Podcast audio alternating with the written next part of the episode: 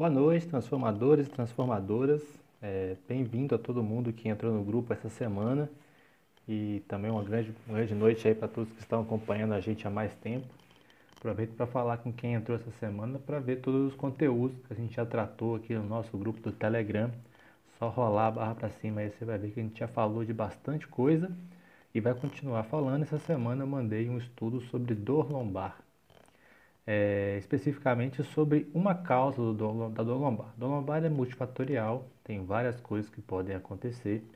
Inclusive está numa live agora com o professor Lucas Coelho falando justamente sobre isso. A gente pode ter influências nutricionais, influências do sono, influências é, relacionadas a fatores biopsicossociais, né, aos sentimentos das pessoas, ao jeito que elas se importam com algumas coisas relacionadas à vida dela. Então, tem várias coisas que você tem que fazer análise durante a sua, seu, a sua ideia ali de, de avaliação, a sua anamnese, para poder entender um pouco mais sobre a vida daquela pessoa e como isso pode estar relacionado com a dor lombar dela.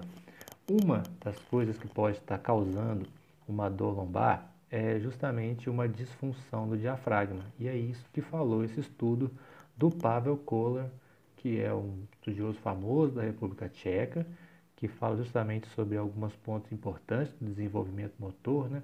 Ele é considerado aí o fundador do DNS, né, que é o Dynamic Neuromuscular Stabilization, que é a estabilização neuromuscular dinâmica, que vai criar um método aí para poder manter o movimento mais harmônico. E o Kohler, nesse estudo, é, descobriu o seguinte, né, ele avaliou é, homens e mulheres alguns tinham do lombar e outros não tinham do lombar, e ele comparou esse grupo, né, as pessoas que tinham com as que não tinham. Ele encontrou um movimento reduzido do diafragma. O diafragma não se movimenta é, do jeito que deveria se movimentar. Como que o diafragma tem que se movimentar? Na hora que você inspira, ele tem que contrair e ele abaixa. Ele vai sair da região dele ali, logo debaixo do mediastino, e vai em direção à sua região abdominal lá mais mais medial ali, mais média, desculpa. E quando você expira, o diafragma relaxa e sobe, sobe de volta em direção à sua posição inicial. Esse é o padrão normal. Com esse padrão normal, o que deveria acontecer? Na hora que você inspira, a sua barriga deveria aumentar, a sua região abdominal ela deveria aumentar a circunferência. É como se a gente ficasse mais gordinho, né? vamos dizer assim. E quando você expira, você deveria diminuir a circunferência abdominal. E eu estou falando a circunferência mesmo, como um todo, tanto na região anterior, quanto lateral, quanto posterior.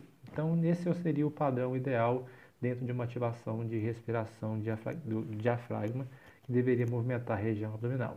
Além disso, na respiração, a gente tem que também, na inspiração, aumentar a caixa torácica, né, para expandir mais o pulmão, e na hora de expirar, diminuir a caixa torácica para permitir que o pulmão é, faça força para poder jogar o ar para fora, né? jogar o gás carbônico para fora do nosso corpo. Então ele avaliou essas pessoas, queria saber, e fez por ressonância magnética, né, como é que é a diferença das pessoas que tinham dor lombar com que as não tinham. E ele encontrou, como eu disse, um movimento reduzido do diafragma, é, principalmente quando as pessoas faziam um movimento que era a flexão isométrica é, do tronco. Ele aplicava uma força nessa região. E esse recrutamento diafragmático, ele gerava um ângulo diferente. O ideal seria o quê? Que o diafragma tivesse paralelo ao assoalho pélvico. Nas pessoas que tinham dor lombar, esse, não existia essa paralelidade. Existia um ângulo íngreme, oblíquo do, do diafragma. Isso gera uma disfunção que altera, inclusive, a posição da coluna lombar. E isso pode estar relacionado com a dor que elas sentiam. Então, essa é a implicação. Né? Você tem uma ativação anormal do diafragma que vai levar a uma dor lombar, que pode ser um dos mecanismos que pode estar relacionado com a dor lombar. Por que, que eu falo que é um dos mecanismos? Esse é um estudo que avaliou especificamente o diafragma, mas ele pode ter acontecido disfunções em outros locais, como a disfunção do assoalho pélvico, como a disfunção dos músculos eretores da coluna, os músculos multífidos intertransversais e interespinhais da coluna, por exemplo, outros músculos relacionados com essa região do corpo. Então, para esse estudo, com esse estudo fica a lição para nós fazermos o quê? Fazer a avaliação do padrão respiratório dos nossos alunos, É, isso pode ser feito tanto de maneira deitada, quanto sentada, quanto em pé. Se esse padrão ele é mais torácico, se ele é mais abdominal ou se ele é neutro.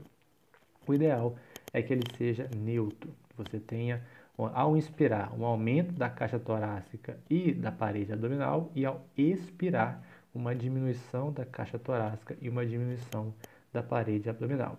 Uma outra avaliação que você pode fazer é com relação à ativação dos músculos da parede abdominal, gerando o que a gente chama de pressão intraabdominal. Na hora que você expira, como eu falei, você vai diminuir a circunferência abdominal, ou seja, como se estivesse pressionando com os músculos da região anterior, superior, inferior e posterior, pressionando essa casinha do seu abdômen, gerando o quê? Um aumento da pressão ali dentro. E essa capacidade de manter a pressão intraabdominal é fundamental para manter a estabilidade da coluna lombar durante os movimentos. E muitas pessoas não conseguem manter essa estabilidade, o que pode levar a uma dor em específico. Então, esse é um dos fatores. A gente pode começar avaliando, por exemplo, esse fator, que é uma coisa que pode gerar dor lombar. Então, sugiro que vocês testem em vocês mesmos, inicialmente. Você colocar a mão sobre o tórax e a mão sobre o abdômen, já vai começar a perceber como é que é o seu padrão respiratório, tanto deitado, quanto sentado, quanto em pé.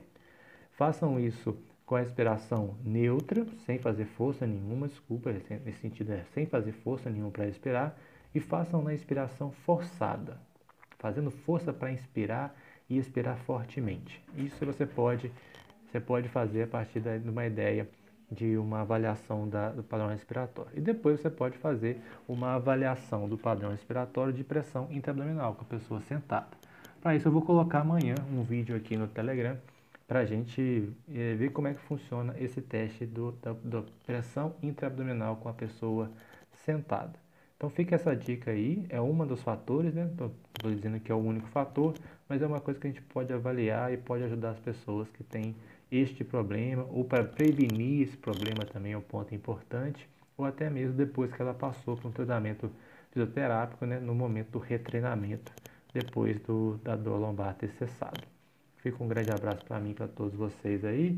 Se cuidem bem, a gente se vê em breve. Um grande abraço e até mais. Thank you.